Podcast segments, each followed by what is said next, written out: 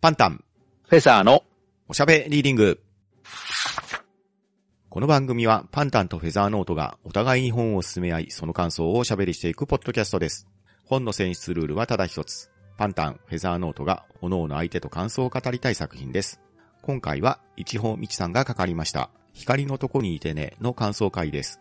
一体どのようなトークになるのでしょうかはい。改めまして、こんにちは、フェザーです。はい、パンタンです。よろしくお願いします。よろしくお願いします。えー今回、光のとこにいてね、の感想なんですけれど、はい。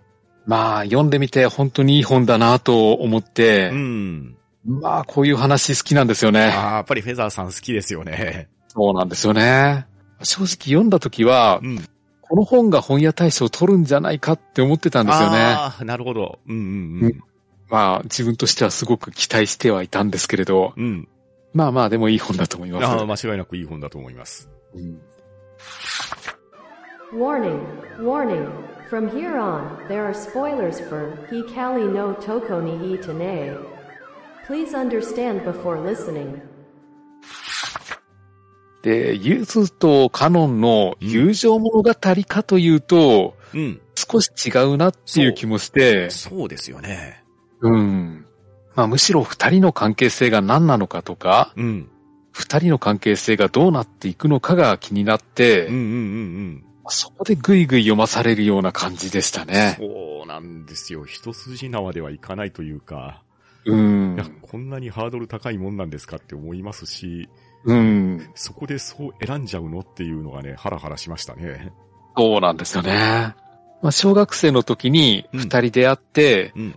でそのままずっと友達だったらこんな話にはならないんですけれどね。そうですよね。うん。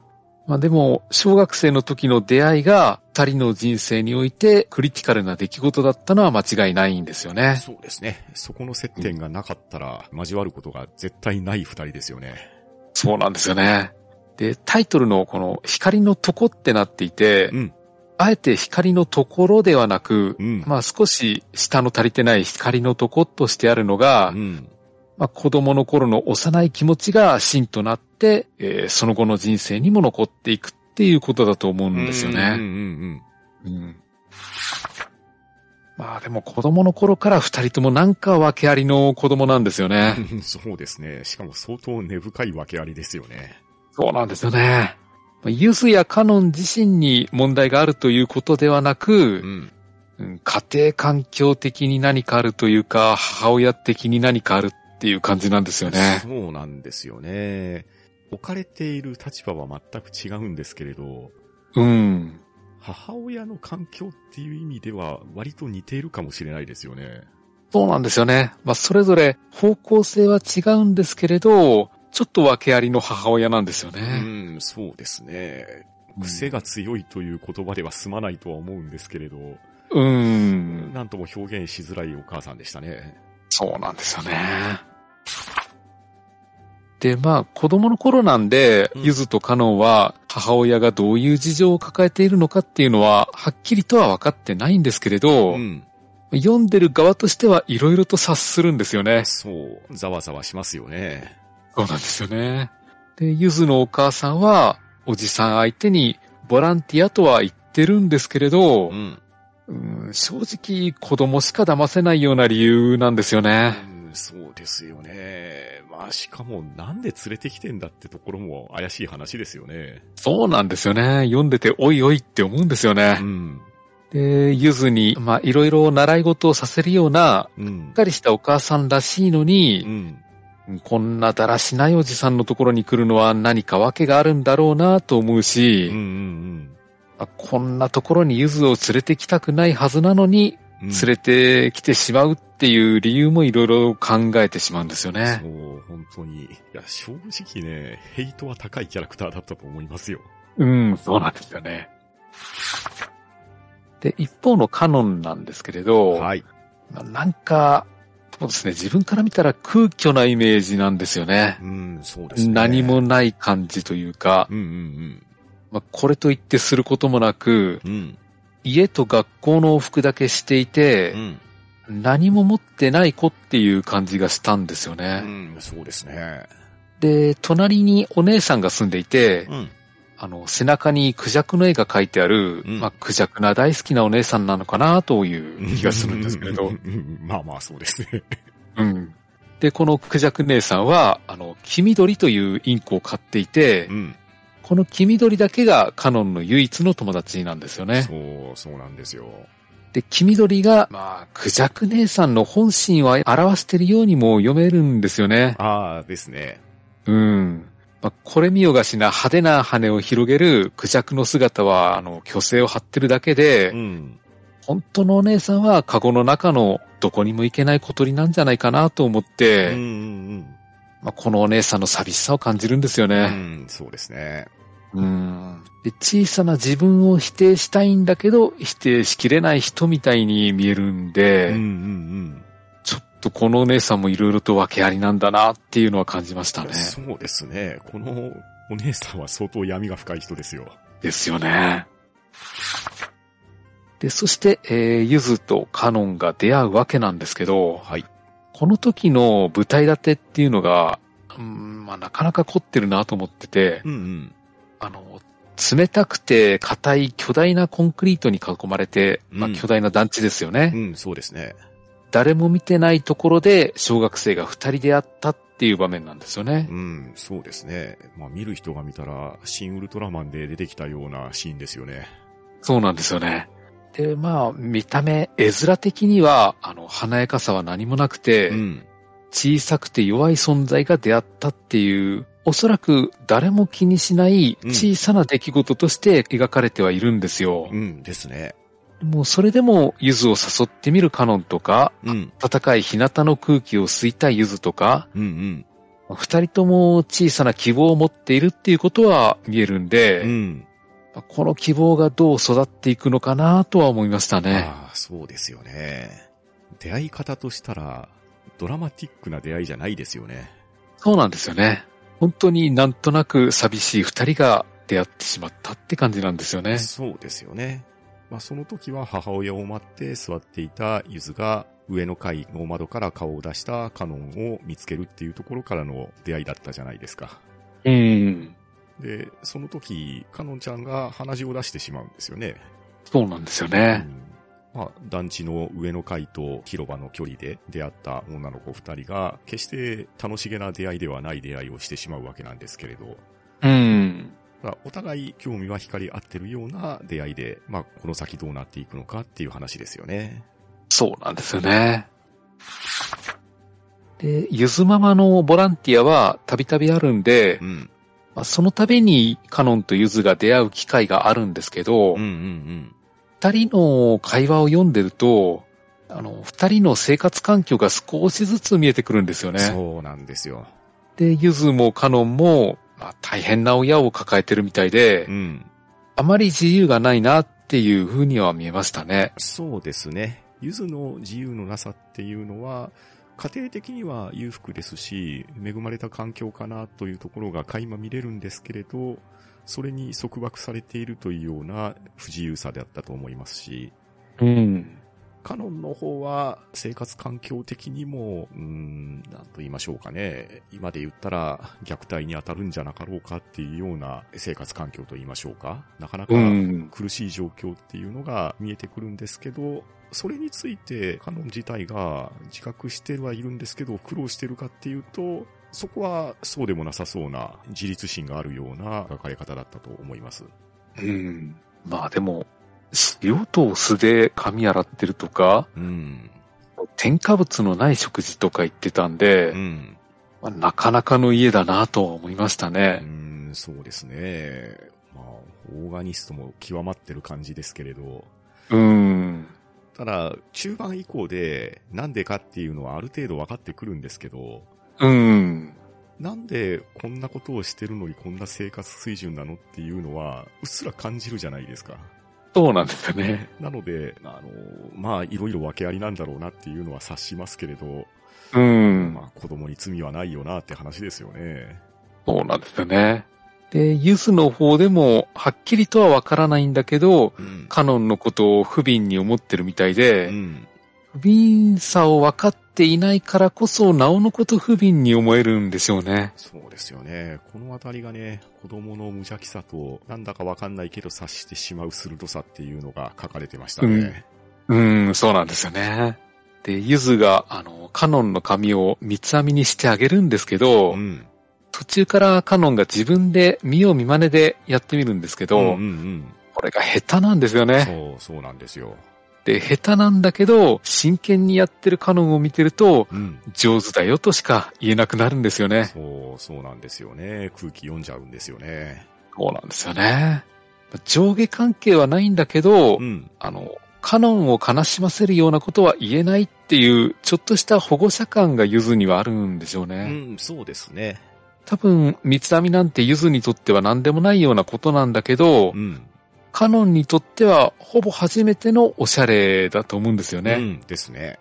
うん。あの、人生初めて接するようなおしゃれの世界だと思うんですけれど、うん、うん、ゆずが結んでくれているのを見て、これだったら自分でもできそうだと思って、うん。うん、自分でも結んでみて、うん、まあ、下手なんだけど、ドヤ顔で仕上げてこられると、うん。まあ、ゆずとしても、どれだけこういうものから遠ざかっていたのかっていうのを察してしまうんですよね。うん、そうなんですよね。まあゆずの方にもそんなに余裕があるわけでもないのに、うん。カノンの何もなさを見てると、気を使うのが当たり前だみたいな気持ちになってくるんですよね。そうですよね。週に1回しか会わない二人なんですけれど、うん。その週に1回の中で少しずつ知れてくる二人の環境っていうところが小さい子ながら気を使うことにもなり、またうん、二人は意識してるわけではないでしょうけど、無意識のうちに上下みたいなのができてくるんですよね。うん、そうですね。だからこの時、別れ際にカノンのことをちょっと乱暴におっしゃったりするんですけど、うん。ゆずはそのことをずっと気にしちゃって、うんうんちょっと強く行き過ぎたんじゃないかなとかう、ん。うん。あの、カノンに嫌われないだろうかとか、うん。多分結構悩んだんじゃないかなと思うんですよね。うん、そうですよね。まあ、次に会った時にはちゃんと謝るんですけど、うん。カノンとしてはまあ、その辺全く気にしてないんですよね。そうなんですよね。まあゆずと話せるのが嬉しすぎて、うん。押されたことも嬉しいフォルダーに入れてしまってるんだと思うんですようね。ん、ですです。うん。カノンにとってゆずはいろんなことを知っているすごい子で、うん。あの、そんなすごい子が自分と話してくれるっていうのがもう嬉しくてしょうがないっていうのが、うん伝わってくるんですよね。うん、そうですよね。ただ、あの、ゆずとしても、たまにカノンのことをすごいって思うことがあって、うん。鉄棒からカノンが飛んだ時の印象がかなり鮮烈に描かれているんで、うんですね。うんこんなことできるんだっていう、あの、ゆずの想定を超えたというか、うん。ゆずにできそうもないことをカノンが軽々とやってのけたっていうのを見て、ハッとするんですよね。そうですね。お互いないものを持ってるんですよね。そうなんですよね。で、二人がいろいろ話してるのを見てると、事情はそれぞれ違うんですけど、母親のルールに縛られてるんだなっていうのが見えてきてうん、うんで母親のルールは絶対で、うん。うん。何があっても守らなきゃいけないルールになってるんですよね。そうなんですよ。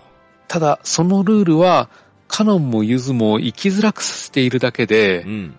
守っても幸せになれないルールに見えるんですよね。そうですね。読者的目線で言ったら、正直そのルールを守る必要はないよっていうものばかりじゃないですか。うん。どちらの母親もが自分のやりたいようにやるがために押し付けてるだけのルールに過ぎないんですけれど、うん。ただ、それを小学生に拒否する力があるかというと、それは残念ながら持ってないんですよね。ないですよね。やっぱり小学生にとって親って割と絶対の存在ですようね。ん、ですよね。で、その限られた時間の中で週に1回だけ出会える時間っていうのも、2人は楽しんで待っているわけですけれど、母親にしてみれば、その2人が会っている時間すら許容できるものでもないわけで、うん。母親の都合で2人がどんなに遊んでいようが勝手に連れて帰りますし、2人としてはさよならの挨拶をして帰りたいと思うんですけれど、それすらままならないっていう時がしばしばあるんですよね。うん。そして問題の504号室ですね。はい。あの、カノンが偵察に行くと言った時は、うん。ユズだけじゃなくて、読者としてもやめとけよと言いたかったんですよね。そう、本当に何をされるかわからんぞって話じゃないですか。うん。何があるのかは知らないけど、うん。ろくなことにならないっていうのは想像できるんで、うんうん。止めたかったんですようね。んですね。うん。で、なしかも何があるのか知ったところでう、ん。何もできないっていうのも分かってるんですようね。ん、そう。むしろ知らなきゃよかったっていう話になりそうな話じゃないですか。そう、そうなんですよね。ただ、寄せばいいのに、ゆずのために勇気を振り絞ってしまったばっかりに、うん。まあ、カノンは言ってしまうんですよね。そうですね。まあ、ここもいじらしいところではありますけどね。うん。で、結果的には、見てはしまったんだけど、カノンには何が何だかわからなかったっていうことで、うん。うんまあ、読者としては、ああ、ああっていう気分なんですようね。ん、そうですね。まあ、わからなかったっていうところがせめてもの救いかなとも思いますけれど。うん、そうなんですよね。えで、ここまで読んできてえ、うん。この作品に出てくる大人ってなんか寂しい人ばかりだなって思ってくるんですよう。ん、そうですね。そこまで登場人物が多い作品ではないんですけれど、うん。全編通して何かしら影ないし闇を抱えてますよね。そうなんですよね。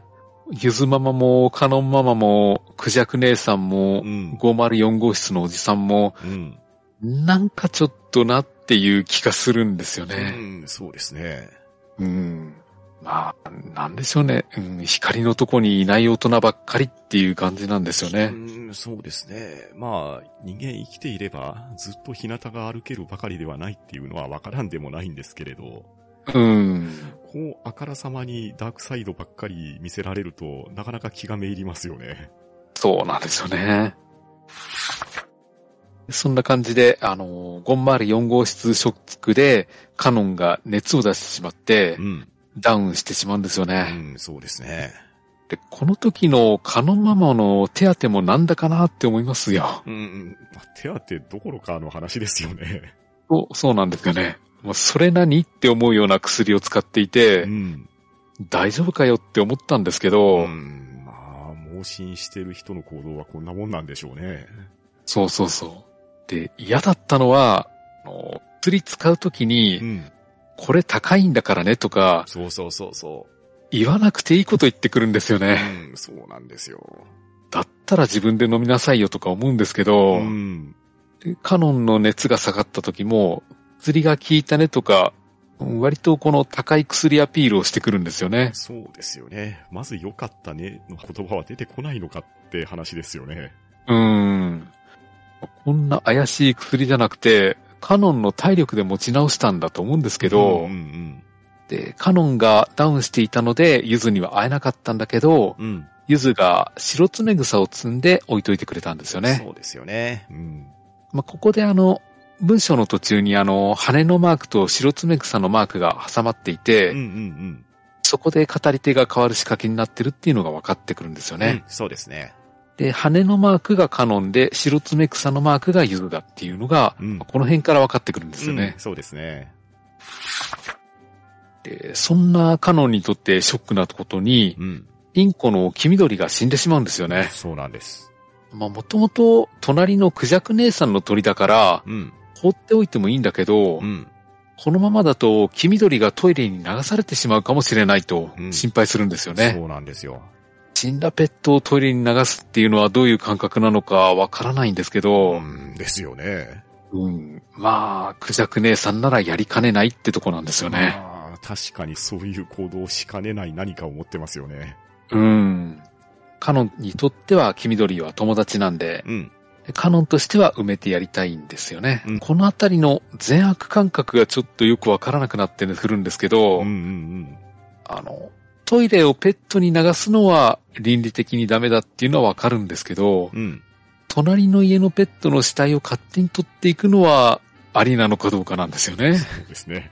まあ、このあたりはね、なかなか倫理観は破綻してはいるんですけれど、うん。それより何より、黄緑に対する弔いというものを成し遂げたいっていう一心ですよね。そうなんですよね。読者としても割と気持ちはカノンの方に寄ってるんで、うん。カノンの気持ちを大事にしたいなっていうのはあるんですよね。うん、そうですね。しかも、ゆずがカノンを正論で止めてますもんね。うん、止めてるんですよね。止めてても行っちゃうっていうところですね。うん。まあ、ゆずとしても善悪判断しきれないっていうところがあるんでしょうね。そうですよね。まあ確かにね、これ、理屈で言うとダメのラインなんですけど、うん。感情的に言うと、ああ、まあでも仕方ないかなって思わせる何かがありますね。うん、そうなんですよね。成功法で考えると、クジャク姉さんに正面から言って、うん。黄緑を埋めてやりたいって言えば済みそうな話なんですけど、うん。ただ、小学生にはちょっとハードル高いですよねう。ん、そうですね。まあ、お姉さんが話し相手にきっちりなってくれるかっていうところも、まだまだ怪しい頃合いですがね。そうなんですよね。で、さすがの小学生の行動力で、ベランダ越しになんとか黄緑をサルベージしてう、ん。埋めてやろうと思ったら、スコップを忘れていたんですよね。そうなんです。スコップ忘れていなければまた違った別れ方になったのかなっていう気はするんですけれど。そうですね。スコップを持たなかったばっかりにっていう、なかなかのキーポイントでしたね。そうなんですよね。えーセーブができればセーブしておきたいとこでしたね。そうそうそう、セーブポイントでしたね、ここは。で、スコップを取ってくるので、ゆずに光のとこにいてねと言い残してカノンが言ってしまうんですよね。そうなんです。ま何気なくかけた一言なんですけど、これが子供時代にかける最後の言葉なんですよね。うん、そうですね。しかも、子供時代にかける最後の言葉にしてはなかなか重たい響きですよね。思ってないんですよね。せめて黄緑埋めるまで時間があればいいのにって思ったんですけれど、うんうんうん。ここでも母親ルールってのは容赦してくれないんですよね。そうですね。いや、本当に二人の時間をいとも簡単に引き裂いてくれましたね。うん。で、嫌だなって思ったのが、ゆずに黄緑の羽をわざわざ捨てさせるくだりなんですよね。そう、そうなんですよ。ゆずママにとってどうしても捨てさせたいっていうものでもなかったはずなんですけど、うん。まあなんなら自分で取って捨ててしまうこともできたはずなんですけど、うん。その場でゆずの手で捨てさせたことがね、どうも嫌でうね、んですよね。あのゆずの価値観なんか全く考えないで、うんうん。自分基準で切り捨てるっていうう、ん。本当に余裕のない大人に見えたんですよね。うんそうですね。ここに来てるのも自分の都合ですし、帰っていく時間も自分の都合ですし、うん。その間、ゆずが何をしてようが、預かり知らん時間なはずなんですけれど、そこまでも制限してしまうんですよね。うん。で、あげく、せめても黄緑の羽をと思って持っていたゆずから取り上げて自分で捨てさせてしまうっていうのがね、うんい。やー納得いかない話ですよ。ですよね。羽一枚ぐらいいいじゃないかって思うんですけどね。うん。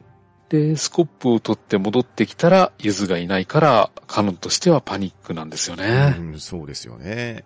頭の中に山崎正義さんのワンモアタイムが流れて、あちこち探し回るんですよね。まあ、そうなっちゃいますね。うん。で、寄せばいいのに、504号室にも行ってしまうんですよね。はい。まあ、そんな心残りのある別れ方をして、ゆずとカノンの子供時代が終わってしまうんですよね。そうなんです。話を追うのはここまでにしますけど、うん。まあ、この後、二人の人生がどう交わっていくかと、数離れずのような、少しもどかしいような関係性が続いていくんですよね。そうなんですよね。なかなか不思議な関係性ですよね。うん。で読んでる側としては、どちらの気持ちもわかるんで、ん。二人で話し合えばいいのにって思うんですけど、うん。あと一歩が踏み込めないんですよね。うん、そうですね。二人が分かっているようで分かれない部分と、通じているようで通じられない部分っていうのがね、たくさんこれから出てくるんですよね。そうなんですよね。で、あと、カノンのお隣に住んでいたクジャク姉さんうん。がチタさんなんですけど、はい。い思ったほど怖い人じゃなかったんですよね。や、実はすごくいい人ですよね。優しい人なんですよね。えでカノンが中学生の時に困っていた時えに、ん。助けてくれて、なかなか頼れるお姉さんになってきたんですよね。そうですね。ゆずがいなくなったカノンにしてみれば、一番心が許せる人ですよね。そうなんですよね。ただ、チサさんの生き方は痛々しくて苦しいんですようね。ん、そうですね。千佐さんぐらいの人柄であればもうちょっと生きやすい生き方があると思うんですけどね。うーん。なんか傷つくって分かっていながらそっちに行ってしまうっていう、そんな人に見えたんですようね。ん、そうですね。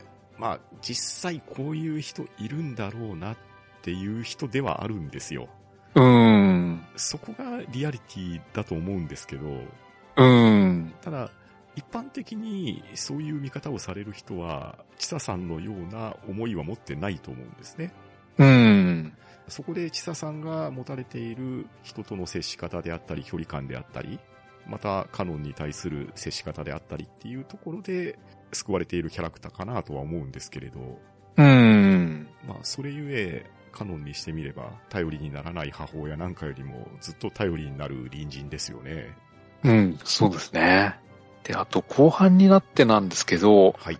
あの、ゆずママは正直怖いなって思ってきてう、ん、そうなんですよ。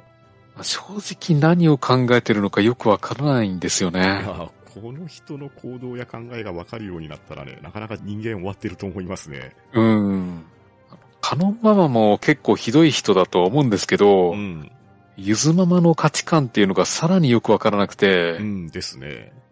ずっと周りを裏切るような生き方ばっかり続けてきたんじゃないかなって思うんですよね。そうですね。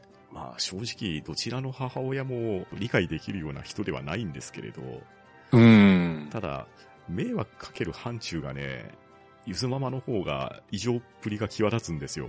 そうなんですよね。何考えてんだって思いますよね、うん本当に。正直そう思いますね。うん。なんか、あ、人に迷惑かけるのを、なんか少し喜んでるようなところも見えるんですよね。そうなんですよね。それゆえに、小学生のゆずをあの団地に連れ込んできていたんではなかろうかっていうところも考えれちゃうじゃないですか。うん。まあ、なんというか、破滅型な人だなっていうのはわかるんですよ。うん。ただ、その破滅っていうのがどう向かうかっていうのも、きっと考えれば分かってる人だと思うんですよね。うん、そうですよね。分かっていてなおその選択ができるのかっていうのと、そういう生き様をずっとしてきてるっていうところが恐ろしいですね。怖いんですよね。二面性どころの話じゃないですよね。うん。うん。自分の中では一貫していてう、ん。やりたいことをやり通すっていうことだと思うんですけれど、うんうんうんそれにしてもなっていう気はするんですようん。ね。うんですね。ちょっと共感できない人でしたね。うん。あの、そうですね。この作品読んでると、あちこちで、ちぐはぐな部分というか、うん。真逆に合わないようなところを感じていて、うんうんまあ例えばあの、内心ではゆずちゃんと呼んでいるのに、うん言葉では小滝さんと呼んでみたうん。り、うん、そうですね。あとは、高校になってからの制服がいまいちだったりとか、うんうん。あとは、つけづらくて怪我しやすい交渉とか、うん。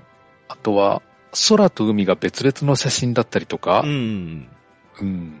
あと、カノンと水人さんの関係も、水人さんでよかったんだっけ？みんなうん。が。あーあれ、まあ、僕はなんとなく水戸って呼んでましたけど、どうなんでしょうね。どっちなんでしょうね。水人さんでもいいと思うんですけれど、あの夫婦の関係性もそうなんですよね。うんうんカノンは水人さんに感謝はしてるし、うん。うん。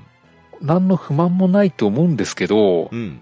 愛情を持っているかっていうと違うような気がするんですよね。そうですね。それは水戸さん側からも感じられますよね。うんこの夫婦関係もちょっとちぐはぐな部分を感じますしう、ん。そんないろんなちぐはぐがある中で、うん。カノンとユズの関係性だけはベストマッチとして際立ってくるんじゃないかなと思うんですよね。ああ、そうですね。ちぐはぐな世界だからこそ、あの、ユズとカノンのベストマッチが引き立つんだけど、うん。ユズとカノンが距離感をつかみ損なってるようにも見えるんですようね。ん、そうですよね。あの、どんなに離れていても、また出会うっていう、謎の因果率みたいなのがあるじゃないですか。うん。だけど、そのまま収まるかっていうと、収まらないのを繰り返すんですよね。そうそで、ゆずもカノンも成長して、大人になって、それぞれ結婚もするんですけれど、お互いの伴侶よりも何か強い絆を感じる二人の関係性なんですよね。う。うん。でも、それがうまくいくのかっていうと、ままならないっていうところが、まあ、非常にやきもきもしますし、なんでとも思うんですけれど、あ、でもこの二人はこうなっちゃうんだよねっていうところも感じるんですよ。うん。そ、そこなんですようね。ん。おそらくカノンは、あの、自分の人生の暗さというか、まともに育ててもらえなかった暗さっていうのを実感してると思うんですよ。うんうんで、そんなカノンにとって、賢くて育ちのいいユズは憧れの存在であって、うん。うん。暗い人生から距離を置いた光のとこにいる子だと思うんですようねん。そうですね。カノンの立場からすると、ゆずをそういう風に見てますよね。うん。だから、あまり近づきすぎて、自分の人生で汚したくないみたいな気持ちがあるんじゃないかなと思うんですよ。うんうんうん。一方、ユズとしても、カノンに憧れるところもあって、うん。しかも危なっかしくて見守っていたいっていう気持ちもあると思うんですよね。うん、そうですね。なかなか行動が奔放ですからね。カノン一回勢いつけるとポンといっちゃうじゃないですか。だそうなんですよ。から本来フラットで付き合えるはずなのに、うん。二人ともいろいろ抱えてしまって、うん。なんか、お互い余計な壁を作ってしまってるんですようね。ん、そうですよね。二人が話してるとき、なんか変に緊張感が出てくるんですよね。そうですね。本音で話しているんでしょうけれど、どこか一枚幕を挟んでる感じがしましたね。うーん。その辺がまあ読んでいてもどかしくて、うんうんお互い腹を割って話し合えばって思うんですけれどうん。う、ん。なんかその一歩が踏み込めないんですよね。うん、そうですよね。まあ、この、光のとこにいてねっていうところ。うん。まあ、ライトサイド、ダークサイドっていう言葉を使えば分かりやすい話なのかもしれないですけど、うん。おそらくその境界線っていうのは0か1かじゃないんでしょうね。うん。非常に曖昧な感じで、ここからここまでが光で、ここから先が闇ですよっていう分かれ方ではなさそうな感じがするんですよ。うん。で、しかも、真っ二つに割れて右と左で違うっていう感じでもなさそうじゃないですか。そうですね。だからここのあたりが、まあ、カノンにしてみれば、自分は闇側、ユズにしてみたら、自分がライトサイドにずっといるかって言ったら、結局そうでもないんですよね。そうなんですよね。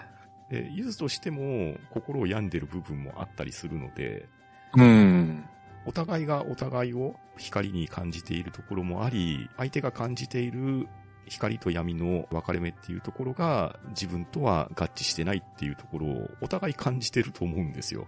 うん。そのあたりが会話をすれば理解し合えるのかというと、そうでもなく、また会話ができるような関係性になるかなっていうところで離れ離れにならなければならなかったっていう過去っていうところですね。うん。まあ、このあたりがね、非常にもどかしい話ではありましたね。そうなんですよね。だまあ、うん、終わり方を見ると、うん。この後二人ともいい関係性になっていくんじゃないかなっていう気はするんですよね。そうなんです。この終わりへの引きがね、お見事だと僕は思うんですよ。うん。淡々と読んで文字だけ追っていたら、あまりいい終わりじゃないのかなって受け止められるかもしれないんですけど、うん。読者として読んでいてもうダメだって思わされたんですけど、うん。最後のページの伊豆の行動を見たら、これうん。はまだまだ期待できるぞって思わせてくれるじゃないですか。うん。今までのゆずだったらあの行動多分しないんですよね。そうですね。で、されたカノンも、まさかと思うけど、じゃあそこからまた積極的に逃げるかっていう話でもなさそうに思えるじゃないですか。うん。あの最後のページはすごく救いになったし、これから幸せになってねって思いますね。そう、期待できる、本当に光に包まれた終わり方なんですようね。ん、そうそうそうそう。うん。だから、この本が458ページで終わっていたら、うん。多分、ちょっと嫌な印象を残してしまうと思うんですよね。そうなんです。うん。だから、その残りがあるおかげで救われたっていう気がして、うんうん。いい本だなって思える終わり方なんですよね。そう、そうなんですよ。うん。はい。といったところで、今回は光のとこにいてねの感想をお送りしました。はい、ありがとうございました。ありがとうございました。そうしますと次回は青山美智子さんの月の立つ林での感想をお送りします。はい。番組へのご意見ご感想は、ツイッターハッシュタグ聴読か、gmail おしゃべりーディングアットマーク gmail.com、もしくは、ポッドキャストエピソードの詳細より、Google フォームへの投稿をお待ちしております。えーそしてこの番組では、皆様からおすすめの本や作家さんを募集しております。この番組で取り上げてほしい本などありましたら、ぜひお寄せください。それでは今回はこの辺りでしおりを挟もうと思います。お相手は、パンタンと、フェザーノートでした。さようなら。ありがとうございました。